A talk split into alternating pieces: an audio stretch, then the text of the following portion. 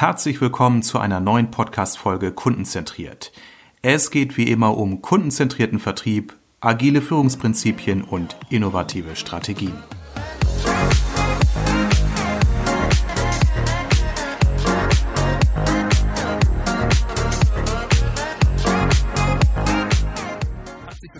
Letzten Ausgabe im Jahr 2020. Das ist sozusagen die Weihnachtsausgabe von meinem Podcast Kundenzentriert. Heute zu Gast habe ich hier die Eva List. Sie bezeichnet sich selbst als Marketing-Rakete. Hallo Eva. Hallo Armin. Ja, schön, dass du dir nochmal die Zeit genommen hast, neben Plätzchen backen, Geschenke einpacken und Christbaum schmücken. Wir haben ja morgen den Heiligen Abend und ähm, ja, wir mühen ja hier bei Kundenzentriert keine Kosten und arbeiten, um äh, nochmal eine spannende Folge auf die Beine zu stellen. Ähm, du bist ja Expertin fürs Marketing. Äh, dein Motto lautet Schluss mit Machtspielchen zwischen Sales und Marketing. Hast 20 Jahre Erfahrung in Vertrieb und Marketing und bist auch Führungskraft gewesen. Das sind ja schon mal entspannt, also das sind ja schon mal ganz spannende Stichworte. Aber bevor ich über dich berichte, sag doch mal gerne selbst zwei, drei Sätze zu dir. Ja, also Eva List hast du ja schon gesagt und ja, ganz, ähm, ja, nicht selbstironisch, ich nenne mich Marketing-Rakete. Erstens, weil ich äh, mich beschreibe als jemand, der gerne den Unternehmen Feuer unter den Hintern macht äh, und Ideen zündet. Also ich bin auch so eine Ideenrakete und ähm, als Copywriterin und Texterin musste ich einfach ähm, mit einem Wort spielen und da habe ich mich äh, ja, fürs Marketing-Rakete entschieden. Und ich glaube, über den Begriff sprechen wir ja gleich nochmal, wieso ich mir ausgerechnet Smarketing überlegt habe. ja, genau. Ähm, vielleicht sollten wir auch mal den Begriff Marketing nochmal für unsere Zuhörerinnen und Zuhörer erklären. Das ist ja ein Fachbegriff. Wenn man das nicht weiß, denkt man, das klingt wie ein, ein Kaugummi oder ein Waschpulver. Aber Marketing ist natürlich klar ein Kunstwort, aber beinhaltet ja wirklich einen, einen, einen, einen strategischen Aspekt. Magst du uns den einmal kurz erklären? Ja, klar. Also ins Marketing, man muss auch immer sehr deutlich sprechen, dass man das S da vorweg hört, äh, steckt eben Sales und Marketing drin, also als Einheit. Und das ist, glaube ich, 2000, 2002 das erste Mal von HubSpot benutzt worden und bedeutet einfach Integration von Marketing und Vertrieb. Und äh, von daher habe ich dann diesen Begriff auch gewählt. Und außerdem finde ich auch, dass er auch im Ansatz ziemlich clever klingt. Also er klingt auch ein bisschen smart. Ja, gut, klasse. Also wenn du sagst 2000, 2002, dann ist das ja schon ein paar Jahre her. Also im, im ich sag mal, modernen Zeitalter würde man sagen, ist das schon alt, älter als das iPhone. Ähm, aber ich glaube, der Begriff ist aktueller denn je durch das Thema Digitalisierung. Darauf werden wir gleich nochmal zu sprechen kommen.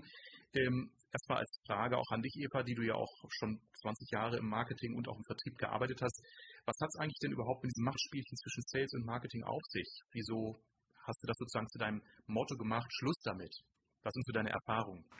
Ja, also ich bin im Marketing groß geworden tatsächlich, habe Marketing-Betriebswirtschaft auch studiert und habe dann die Möglichkeit bekommen, ein Sales-Team zu leiten in einem Zeitungsverlag und da ging es dann eben um, um den Verkauf. Und da habe ich immer wieder gemerkt, dass Marketing und Sales nicht zusammenarbeiten und dass es da ähm, ja, Verständnisprobleme gibt, Konflikte und ähm, das hat damit auch zu tun, dass sich im Rahmen der Digitalisierung das Verständnis von Marketing und Sales auch ähm, ganz stark verändert hat. Früher war das immer so, Marketing macht die bunten Flyerchen und vielleicht nochmal so einen Katalog und, äh, und stellt für den Vertrieb alles sozusagen zur Verfügung und äh, der Vertrieb geht los und verkauft. Und das hat sich jetzt eben ja, mit der Digitalisierung, mit Social Media, Social Selling äh, total verändert. Und äh, das hat natürlich die ganzen Konflikte, die es damals schon gab, von wegen Marketing macht vielleicht so ein bisschen äh, ja, Backoffice für uns, ähm, hat es jetzt nochmal verschärft, weil das Marketing schon viel stärker jetzt in diesen Sales-Prozess eingreift auf Social Media.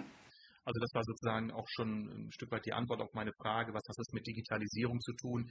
Also allein von den Prozessen, wie heutzutage Leads generiert werden, ist ja Marketing und Vertrieb überhaupt nicht mehr voneinander zu trennen. Also ich kann ja mal so dein Klischeebild nochmal ausschmücken, auch mit meinen Erfahrungen. Klar, Marketing waren die, die mit bunten Bildchen schöne Flyer gemacht haben. Und die Vertriebler waren die, die draußen gewesen sind im Gewerbegebiet, haben dann noch Adressen lokalisiert von potenziellen Kunden, haben vielleicht irgendwelche Listen bekommen, ähm, die sie abtelefoniert, also abgeritten haben. Ähm, also wirklich in der Vergangenheit ja auch wirklich zwei getrennt für sich funktionierende Bereiche. Die hatten ja auch in der Vergangenheit wirklich nicht viel Berührungspunkte, außer mal, wenn es so darum ging, Direct Mails äh, äh, mit, mit Response-Elementen zu nutzen, um dann wirklich Leads zu generieren, die der Vertrieb dann weiterverwertet hat. Aber ja, also ich glaube, die Verzahnung war früher viel weniger auch von den Prozessen gegeben, wie das eben heute der Fall ist. Hm.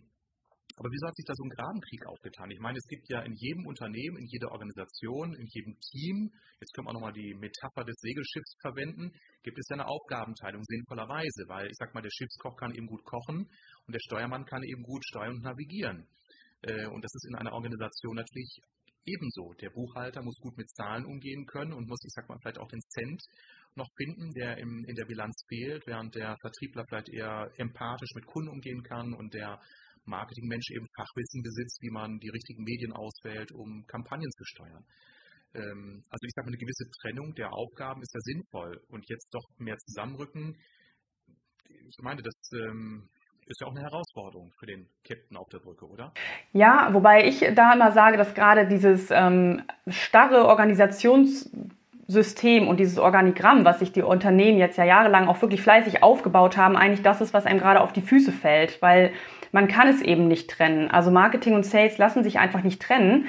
Ähm, erstens ist das äh, CRM-System, also diese ganzen Datengeschichten sind plötzlich neu dazugekommen. Ja, früher haben wir mit Excel-Listen gearbeitet und äh, der Vertriebler hatte auch noch so seine eigenen Listen, die er geführt hat. Und ähm, das war erstmal eine Riesenänderung, dass Unternehmen gesagt haben, so, wir wollen unsere Daten jetzt mal zusammenführen.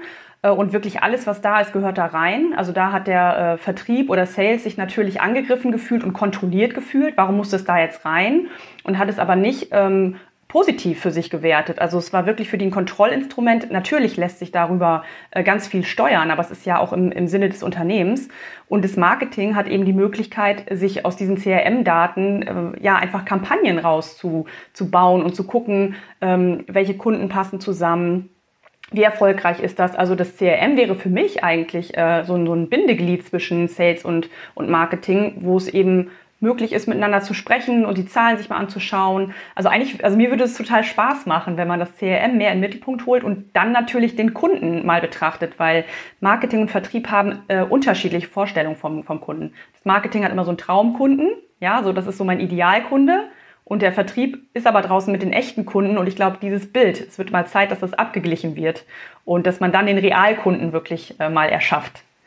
Ich merke, dass äh, sozusagen auch, dass, dass ähm, der Austausch zwischen Marketing und Vertriebsbereich über den Kunden ja auch selten stattfindet.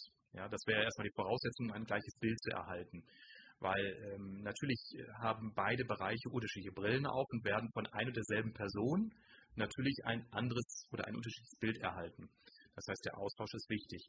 Lass uns nochmal konkret eben werden mit dem Begriff des Marketings. Marketing ist, wenn ich dich richtig verstanden habe, der Begriff, der bedeutet Sales und Marketing in enger Zusammenarbeit.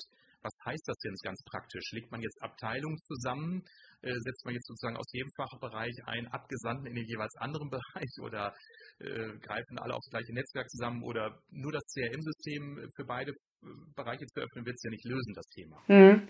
Nee, für mich bedeutet das also in erster Linie ist es so ein Mindshift. Also ich glaube, dass Marketing vielleicht nicht unbedingt eine neue Abteilung ist, sondern dass Marketing eine neue Denkweise ist, weil es ist eben auch so, dass äh, es ein unterschiedliches Mindset im Marketing gibt und es gibt ein Mindset im Vertrieb. Ähm, das ist, der Vertrieb ist draußen, der ist im Feld. So, die Marketingleute sitzen im Büro. Also es gibt ganz viele Dinge da. Der Vertriebler bekommt Provision, äh, die im Marketing nicht. Das heißt, die haben auch noch eine unterschiedliche Motivation, ähm, an den Kunden ranzugehen. Und für mich wäre das Marketing eigentlich die Möglichkeit, dass man ähm, die Denkweise und äh, die Handlungen auf einen Nenner bringen kann, also mit ihren Stärken, die sie auch haben. Also nicht ein Sales-Mitarbeiter kann nicht Marketing und ein Marketing-Mitarbeiter kann nicht unbedingt Sales, aber sie müssen voneinander lernen und ihre Stärken jetzt mal bündeln. Und ich glaube, dass wir da ein bisschen äh, an der Denkweise arbeiten könnten, dass äh, sie entwickeln sich beide gerade voneinander weg. Das heißt, ähm, im Marketing werden so Schulungen gemacht, ne, da geht es dann um die ganzen aktuellen Marketing-Trends und im Verkauf wird dann weiter geschult in, mit Verkaufsgesprächen und so weiter. Aber die beiden entwickeln sich nicht zusammen. Und die Schere wird immer größer. Und eigentlich müsste es da äh, viel mehr viel mehr Zusammenarbeit geben, Austausch. Also gibt es ganz viele Möglichkeiten, wie man das machen kann. Und ein Punkt wäre für mich die Bayer-Persona, dass man die in einem Teamwork-Shop oder so mal äh, auf die Beine stellt und äh, wenn man die nochmal definieren soll, kann ich gern gleich nochmal machen, dass man sich diese Persona ins Büro hängt, aber die gehört ins ganze Unternehmen. Also damit wirklich alle wissen, wer ist denn unser Kunde überhaupt. Also da schließe ich auch die Buchhaltung mit ein.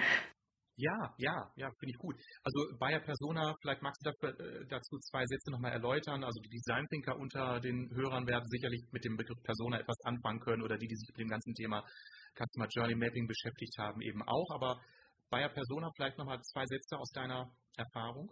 Das hat sich, das hat sich weiterentwickelt. Also früher hat man immer von den Zielgruppen gesprochen. Ja, da hat man immer gesagt, wir haben eine Zielgruppe und die Bayer-Persona, äh, das ist so im Prinzip der Prototyp eines Kunden. Also der wird wirklich mit ähm, konkret mit einem Alter. Das heißt, meine Zielgruppe, also meine Bayer-Persona ist 53, ist verheiratet, hat drei Kinder, äh, denkt so, ist in den Medien unterwegs und es wird eine reale Person erschaffen, im besten Fall hat man nachher auch noch ein Foto dazu, dass man sich irgendwo rausgesucht hat, wo man sagt, ah, so sieht er aus und so bekommt man ähm, eine emotionale Bindung zu diesem Menschen, für den man dann im Unternehmen auch etwas macht.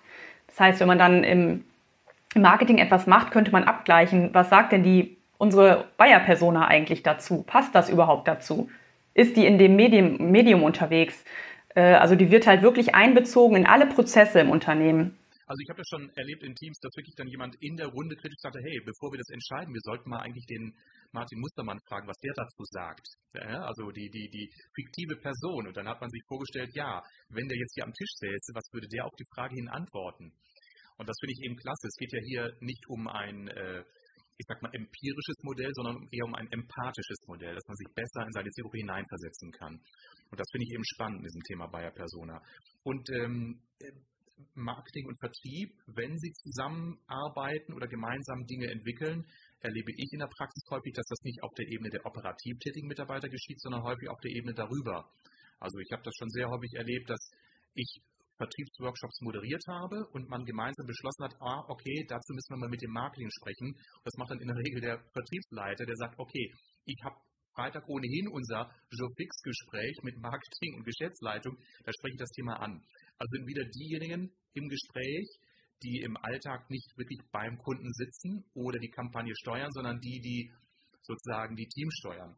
Also Stichwort crossfunktionale Teams war ja auch denkbar, dass Marketing und Vertrieb im Alltag viel regelmäßiger im operativen Business zusammenarbeiten, viel mehr voneinander erfahren. Ja, also sprichst du einen ganz äh, wunden Punkt auch, an den ich immer wieder bemängel. Äh, wenn wir dann darüber sprechen, wie jetzt ähm, Marketing und Sales besser zusammenarbeiten, dann kommt natürlich auch die Idee, ja, wir könnten ja Meetings machen, wo dann eben der Vertriebsleiter dann mal mit in die Runde kommt vom Marketing und der Marketingleiter kommt mit in die Runde vom, äh, vom Vertrieb. Ja, das bringt überhaupt nichts. Also wenn, dann müssen doch die Menschen, die auch wirklich miteinander arbeiten nachher, die müssen da sitzen. Das heißt, also es müssen sich die Teams treffen oder Abgesandte, die, die sich äh, nicht vorstellen können, bei der Weihnachtsfeier mal zusammenzusitzen, die eigentlich immer nur von dem anderen genervt sind. Also ich meine, es ist ja eher auch so, dass so ein Marketing-Mitarbeiter geht nie. In den seltensten Fällen findet man einen Marketing-Mitarbeiter im Vertriebsbüro. Also warum geht ein Marketing-Mitarbeiter zu einem Vertriebler? Andersrum ist es eher mal so, dass der Vertriebler reinkommt und sagt, hast du noch einen Flyer hier von dem aktuellen Dings, dann hat man den Vertriebler da mal drin stehen und dann sind alle wieder genervt und Augenrollen. Äh, aber umgekehrt, den Fall gibt's ja gar nicht. Und ich finde es einfach echt schade, dass es immer über diese Führungsebene gemacht wird. Also was soll das? Es sollen doch bitte die Menschen miteinander arbeiten, die ne, zum Hörer greifen oder beim Kaffee mal an der, in der Kantine zusammenstehen. Ja, das ist, das ist schon fast tragisch. Also ich habe einige äh, Kunden, wo ich sowohl im Vertrieb als auch im Marketingbereich äh, äh, tätig bin. Und da fällt mir wirklich auf, wie häufig die Vertriebler über das Marketing schimpfen und lästern und umgekehrt. Ich denke, um Gottes Willen, ich will das gar nicht mal alles hören. Bitte, ich habe so eine Vertraulichkeitserklärung äh, abgegeben, aber so viel, so viel böse Worte kann ich gar nicht mit ins Grab nehmen. Also das ist offensichtlich, oder ich denke, keine Seltenheit. Ähm, Vielleicht liegt es eben daran, dass, äh, wäre jetzt meine Interpretation, dass die Vertrieb äh, in den letzten 30, 40 Jahren hier so in unserer deutschen Wirtschaft auch sehr stark gepusht wurde. Das waren natürlich auch die sehr egozentrierten Menschen, die gesagt haben, hey, ohne mich läuft hier gar nichts.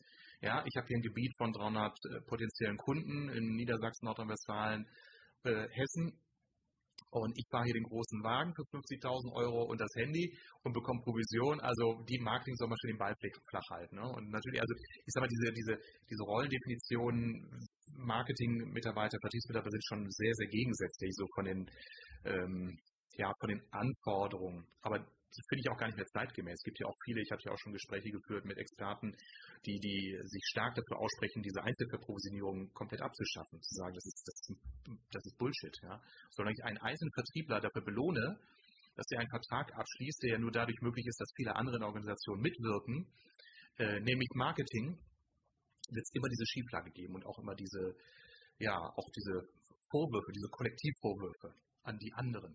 Und das sind ja auch nicht nur dann die Marketingleute, sondern auch die, die dann ausliefern, die dann Versand arbeiten, die in der Produktion arbeiten, die auch dann, also je nachdem, in welcher Branche man unterwegs ist, äh, das ist ja ein Gesamtkonstrukt und solange dann auch Vertriebler immer noch die Sonderposition bekommen und dann nachher, ähm, sage ich mal, die, die Lorbeeren ernten, dann fühlt es sich eben auch so an und dann entstehen da eben äh, ja Konflikte und man ist wütend auf den anderen, obwohl der ja auch nichts dafür kann. Ich meine, er, wenn er den Job vertrieb, ist ja auch nicht unbedingt für jeden der Traumjob.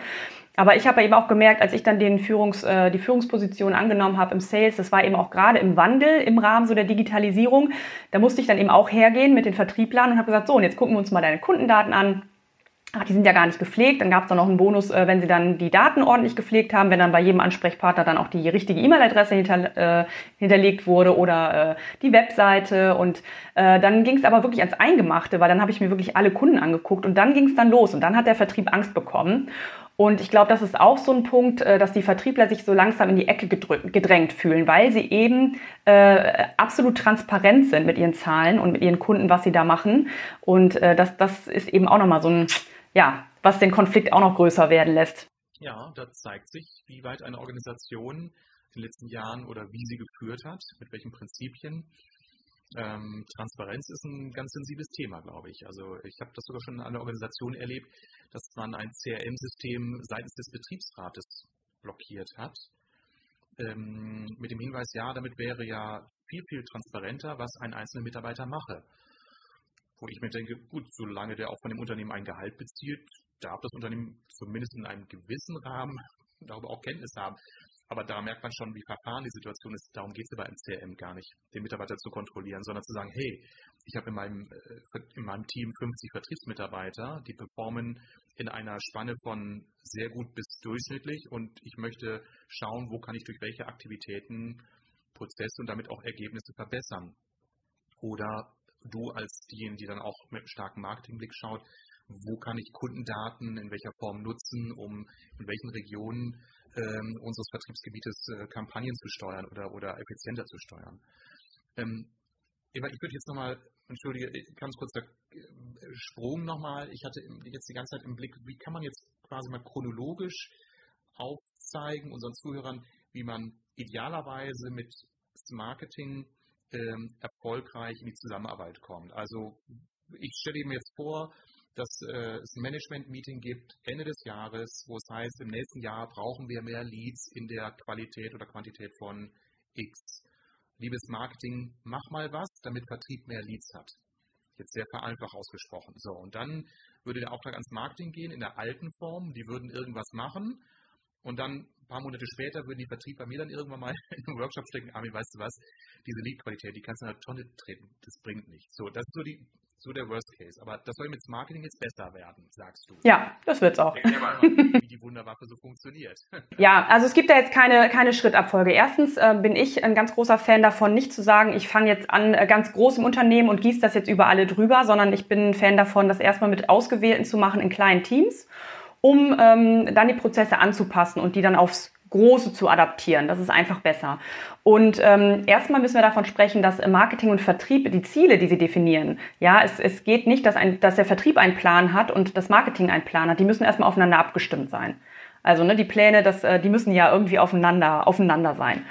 Ähm, und dann kann man hingehen und könnte mal sagen, okay, wisst ihr was, wir machen jetzt mal eine Kampagne und die machen wir jetzt mal ganz anders als bisher. Nicht so, dass das Marketing uns jetzt irgendwie eine Kampagne da hinrotzt, sage ich jetzt mal, und das wird der Vertrieb schimpft wieder und sagt, was haben sie denn da wieder ausgedacht? Das kann doch kein Mensch verkaufen. Sondern man sagt, okay, das ist eine Kampagne, da bist du für verantwortlich und du aus dem Marketing, du aus dem Vertrieb, ihr sitzt zusammen und dann wird genau definiert, ähm, was da gemacht wird, was soll das Ziel sein. Und äh, damit man nachher auch so eine Verbindlichkeit da reinbekommt, könnte man, das nennt man SLA, anbringen. Das ist ein Service Level Agreement. Das kommt eigentlich aus der, aus der Software. Ähm, das heißt, da wird genau definiert, ab welchem Punkt ein Lead, den das Marketing generiert hat, vorab, es ist ja nun mal so, dass die Touchpoints der Kunden ja nicht direkt im Sales landen, sondern über das Marketing, wann der so weit qualifiziert ist, dass der ans Sales übergeben wird. Also das heißt, man, man guckt halt sich den ganzen Prozess an. Da sind wir auch schon fast bei Customer Journey, Inbound Marketing.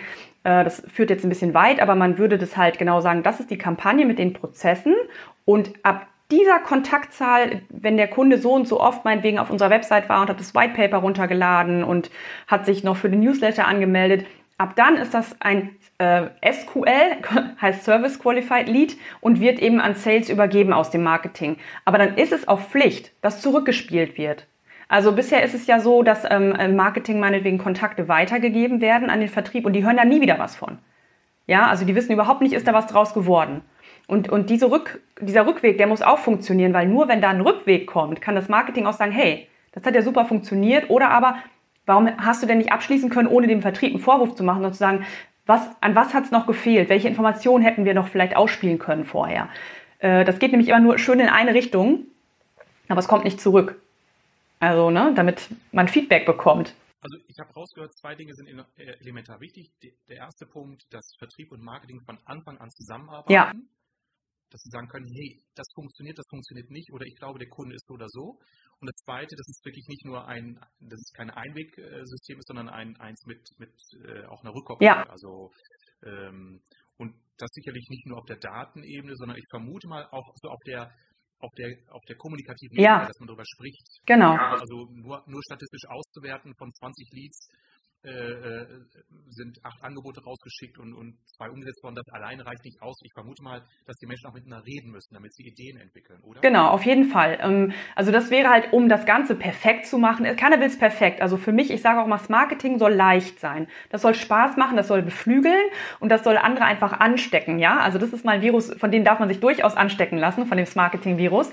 Äh, das heißt, das soll einfach ähm, locker sein. Und ich könnte mir auch vorstellen, dass man dann eben auch äh, über bestimmte Themen nochmal ganz anders spricht und sagt, wenn du jetzt, du bist ja auch viel mit äh, dem Thema Social Selling unterwegs, ja, wo man mal sagt, okay, dann lass uns doch mal zusammen eine Schulung machen zu dem Thema Social Selling, aber gemeinsam, nicht alleine der Vertrieb und nicht alleine das Marketing, sondern die sitzen zusammen. Dann weiß ich auch, dass wir alle das Gleiche gehört haben und dass alle zumindest im Ansatz das gleiche Verständnis dafür haben. Und dann wäre eben noch eine gute Idee zu sagen, und wisst ihr was, damit es weiterhin sich aufbaut, dann lasst uns doch gucken, dass wir uns regelmäßig über neue Themen und Trends informieren, das Marketing den Vertrieb, äh, der Vertrieb das Marketing. Ne? Also da, da können ja alle nur von profitieren. Und man könnte dann auch im Intranet einfach mal sagen, hey, wir machen mal ähm, äh, eine Seite für uns auf, ne, wo wir dann Informationen reinpacken, ein Glossar zum Beispiel mit Definitionen, die im Vertrieb gerade wichtig sind, äh, die der Vertriebler dann aber auch mal ganz einfach dem Marketing erklärt Wobei ich ja glaube, dass die Marketer diejenigen sind, die äh, einen ziemlich arroganten Wortschatz entwickelt haben, sage ich mal, der dann auch so rüberkommt im Vertrieb, wo ich sage, komm, und das könnt ihr jetzt auch einfacher formulieren. Ne? Also so, dass es halt der andere auch versteht. Ähm, genau, das mhm. klingt ja alles im Marketing auch immer recht goldig. also äh, ich traue es mir ja gar nicht zu sagen, weil ich damit ja immer einen, einen Teil meiner Zuhörer auch immer so ein bisschen erschrecke, ähm, nämlich Stichwort Kreativität. Ja. Also wenn Menschen zusammen aus, äh, zusammen diskutieren, zusammen sprechen und sie kommen aus verschiedenen äh, Fachbereichen, dann entsteht ja sowas wie ein Wissenszuwachs. Mhm. Und, äh, ich bin ja selbst erstaunt. Ich glaube ja immer, mit meiner Beraterarroganz, dass ich alles weiß im Leben. Äh, also zumindest in dem Kosmos, in dem ich mein Geld verdiene. Ja. Und dann spreche ich mit jemandem aus dem IT-Bereich, dann spreche ich mit jemandem aus dem Marketing-Bereich, dann spreche ich mit jemandem aus dem Bereich Produktentwicklung und dann denke ich immer, wow, mhm. super Idee. Ja. Es ist selbst ich, der ich das ja immer predige, lasse mich immer wieder neu überraschen und verblüffen, was alles möglich ist, wenn Menschen mit unterschiedlichen Perspektiven auf eine Sache schauen und gemeinsam überlegen, wie sie das Problem lösen können. Ja. Ich habe kürzlich in einem Team zusammengesetzt, da hat der EDV-Spezialist gesagt, hey Leute, das ist überhaupt kein Thema. Äh, wir können über Worterkennung äh, alle Postbeiträge dieses Forums äh, screenen um zu schauen, welche Problemfälle werden von den Forumsteilnehmenden am häufigsten angesprochen, mhm. um daraus ein Cluster zu bilden, auf welche Themen wir gezielt eingehen sollen. Klasse. Wow, denke ich super. Äh, eigentlich ganz klar, aber ich bin natürlich auf diese Idee nicht gekommen, weil ich dafür kein Spezialist bin. Und ich habe es dem EDV da nicht zugetraut, weil ich dachte, der kann immer nur 0 und 1 und nur Datenbanken und, ja, und so weiter. Das ist so spannend. das sind ja auch kreative Menschen, die lösen ja auch jeden Tag Probleme. Und dieses dieses, ich, ich glaube, das ist so schwer aus uns Menschen herauszukommen, zu sagen, hey, wenn wir irgendwas auf der Führungsebene entscheiden müssen, wollen, dann müssen wir uns mit Führungskräften zusammensetzen. Und ich sage mal, nein, auch Mitarbeiter hinzunehmen. Oder wenn wir im Vertrieb was entscheiden wollen, dann müssen wir uns mit dem Vertrieb zusammensetzen. Ich sage, nein, auch mit Marketing und Produktentwicklung und anderen Bereichen. Und dann merke ich, wie irritiert die Gesichter sind, in die ich so anspreche, weil die diese Denke natürlich nicht haben. Ich habe die auch nicht immer. Ich verfall auch in alte Muster. und denke, Fachbereich ist Fachbereich. Also ich denke auch manchmal in Silos. Das ist schon fast Change Management. Ja, das Beispiel ist toll, was du jetzt gerade genannt hast, weil genau so läuft das. Also wenn ich immer nur in meinem Dunstkreis unterwegs bin, dann kann ich mich nicht weiterentwickeln. Und wovon wir uns auch befreien müssen, ist, dass man immer selber der Star ist, der, der die Idee hatte. Also wenn, dann ist es halt eben eine gemeinsame Lösung. Und ähm, das finde ich ein total starkes Beispiel mit dem EDV-Menschen, weil der hat einfach übersetzt dein Problem. Also der hat gar nicht jetzt die kreative, der hat gesagt, ja, ich kann das, aber ich wusste nicht, dass ihr was damit anfangen könnt. Also deswegen ist der Austausch auch über die Abteilung hinaus so, so, so wichtig. Also kann ich auch das Buch nochmal empfehlen, die Orbit-Organisation, sich das unbedingt mal durchzulesen. Also ein ganz, ganz tolles Buch, äh, wo es genau darum geht, warum es eben nicht funktioniert gerade mit der digitalen Transformation. Weil die geht über alles, ja, und die geht nicht nur in Marketing, Vertrieb, sondern da, da müssen wir alle zusammenarbeiten und das als gemeinsames Ziel sehen, uns gemeinsam freuen. Und da kriegt nicht einer die Lorbeeren, sondern das ganze Unternehmen. ja. Aber das ist doch eben so schwierig, ja? Also diese, das ist, wird ja von vielen Unternehmen so ein bisschen als Startup-Atmosphäre auch beschrieben, mhm. wo alle miteinander gemeinsam am Thema arbeiten, bis in die Nacht hinein. Da gibt es Pizza vom Pizzabringdienst ja. an irgendwelchen Ikea-Tischen und spinnt die große Idee. Und viele Unternehmer sagen mir dann, Unternehmerinnen und Unternehmer sagen, ja, das ist toll und manchmal haben wir auch so eine kleine Fachabteilung, die nimmt sich das heraus. Also ich kenne einen großen Verlag, äh, sagt mir der Geschäftsführer, ja, wir haben so einen, einen äh, Product Manager, der, der ist ein Kreativer, der kriegt von mir auch mal ganz viele Freiheiten, der macht das in seiner Abteilung, aber er bekommt es eben in seiner Organisation mit mehreren hundert Mitarbeitern eben nicht hin, dass alle so denken und so fühlen. Das ist ein Kulturwandel, den bekommst du auch nicht in, in, in sechs, sieben Monaten hin, wenn eine Organisation über Jahrzehnte komplett anders gedacht hat. Ja. Das haben wir schon als schräger Vogel auch angesehen. Ich weiß nicht, wie es dir als Beraterin geht. Ich glaube, wenn man auch intern als junger Mitarbeiter, Mitarbeiterin mit Uni, Erfahrung und vielleicht Praktikum im Ausland in so eine Organisation kommt und sagt, hey, ich habe mal eine ganz andere Arbeitsweise kennengelernt, die will ich mal ausprobieren. Und die anderen sagen, aber wir haben jetzt gleich um 10.15 Uhr unsere Frühstückspause, dann weiß ich, wie schnell der Spirit da auch raus ist.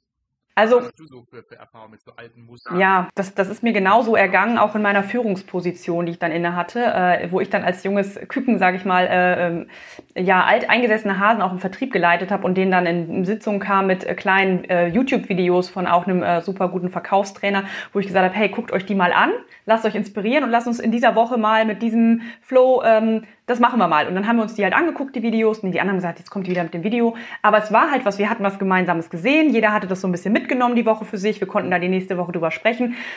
Und ich bin auch ganz ehrlich, ich denke auch, äh, wenn sich Unternehmen verändern, dann müssen sie auch nicht auf Gedeih und Verderb jeden Mitarbeiter davon überzeugen, dass diese Veränderung ähm, gut ist, weil es ist eine unternehmerische Entscheidung und wenn der Unternehmer, das ist sowieso das Wichtigste, wenn der da oben dahinter steht, dann ist es vielleicht hart zu sagen, aber dann muss man auch andere Mitarbeiter ziehen lassen, die sagen, ich fühle mich aber in diesem veränderten Konstrukt nicht mehr wohl oder aber ich merke, der Aufgabenbereich ändert sich so stark, dass es nicht mehr das ist, wofür ich eingestellt worden bin. Und dann hat er auch die Freiheit zu gehen. Und ich meine, das kann man ja auch positiv machen. Man kann ja auch sagen, entweder wechselt man im Unternehmen nochmal, weil man merkt, boah, im, im Rahmen der Veränderung bin ich an der Stelle viel besser. Also ich bin auch jemand, der stärkenorientiertes Führen einfach befürwortet.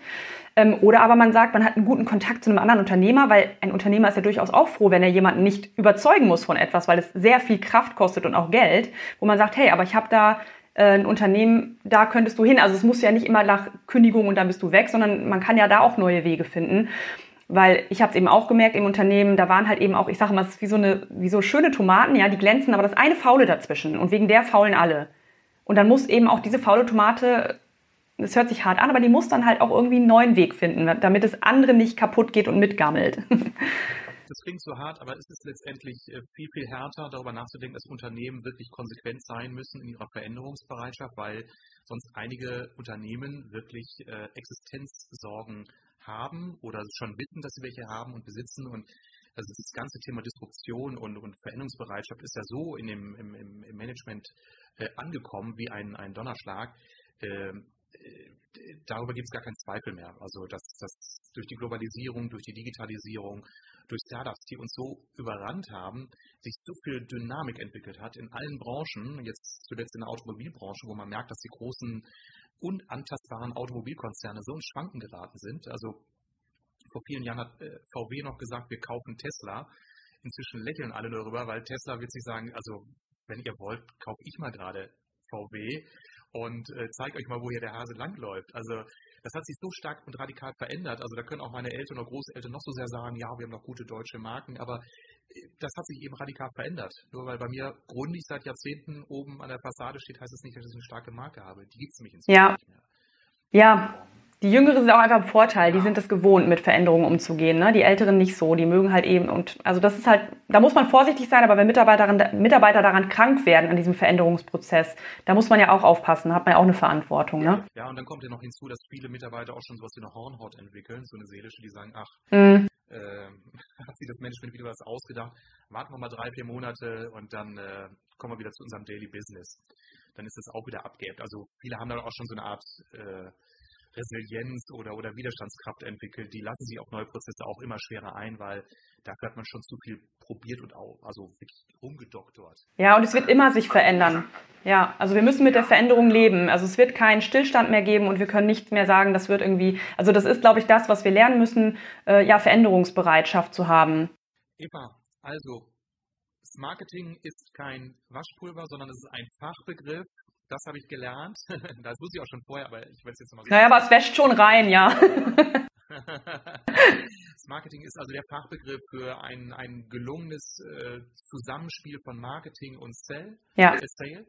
Und äh, durch die Digitalisierung ist es mehr als je zuvor deutlich geworden. Die beiden Bereiche gehören zwingend zusammen durch das ganze Steuern von Inbound-Kampagnen durch ein CRM-System, was für Marketing interessant nur dann ist, wenn Vertrieb es auch versteht, die relevanten Informationen äh, ähm, zu erfassen.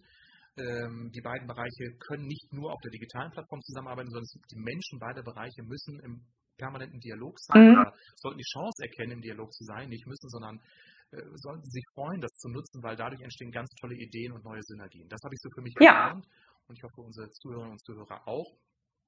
Und bevor ich das gleiche verspreche wie bei jedem Podcast, dass ich sage, wir müssen unbedingt unser Gespräch fortsetzen, komme ich jetzt einfach zum Abschluss. Eva, was glaubst du, wie wird sich das Marketing in den nächsten zwei, drei Jahren entwickeln? Kleine Trendanalyse, kleiner Blick in die Glaskugel. Ähm, ich glaube, dass die Nachfrage nach Lösungen für Unternehmen, die eben äh, keine Startups sind, äh, dass, dass die Nachfrage da steigen wird, ähm, wo sie einfach gucken, wie können wir das näher zusammenbringen. Ähm, also ich glaube, das, das wird einfach ein geflügeltes Wort werden. Also ich glaube, das Marketing ist vielleicht jetzt, wo viele noch drüber stolpern, das wird in drei Jahren, ist es einfach der neue Begriff äh, für, ja, für, den Verkauf draußen, für Content Marketing, Verkauf. Das wird einfach sich, das wird sich setzen, dieser Begriff. Da kommen wir nicht drum rum. Und unser Interview wird ja einen kleinen Beitrag dazu leisten, dieser Welt deutlich zu bringen. Das Marketing ist ein wichtiges Thema, mit dem sich jede Unternehmerin, jeder Unternehmer im Marketingvertrieb auseinandersetzen sollte. Eva, ganz herzlichen Dank für diese tollen Insights von dir. Es hat mir sehr viel Spaß gemacht, mit dir darüber zu sprechen. Es macht immer wenig Spaß, am Ende zu sagen, ach, wir müssen jetzt leider zum Punkt kommen, weil die Zeit schon wieder um ist. Wir setzen es wirklich gerne mal fort. Ja. Und für alle, die mehr wissen wollen, haben wir in den Shownotes natürlich auch deine Kontaktdaten, deine Website, dass sie gerne, das denke ich, das darf ich so sagen, auch mit dir Kontakt aufnehmen dürfen, Klar. wenn sie von dir mal Unterstützung, Rat und Beratung brauchen. Genau, für meine Funkenflugstunden, die ich dann gerne gebe. Eva, ich danke dir, dass du dir auch kurz vor Weihnachten noch die Zeit genommen hast für dieses nette und aufschlussreiche Interview. Ich wünsche dir eine schöne Weihnachtszeit mit deiner Familie und Ihnen, liebe Zuhörerinnen und Zuhörer, natürlich auch eine tolle Weihnachtszeit. Kommen Sie gut ins neue Jahr und wir hören und sehen uns dann im Januar und in den Folgemonaten. Bis dahin. Tschüss. Vielen Dank, Armin. Tschüss.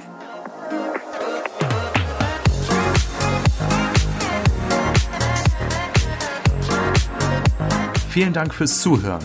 Alle wichtigen Infos und Links findest du übrigens in den Show Notes.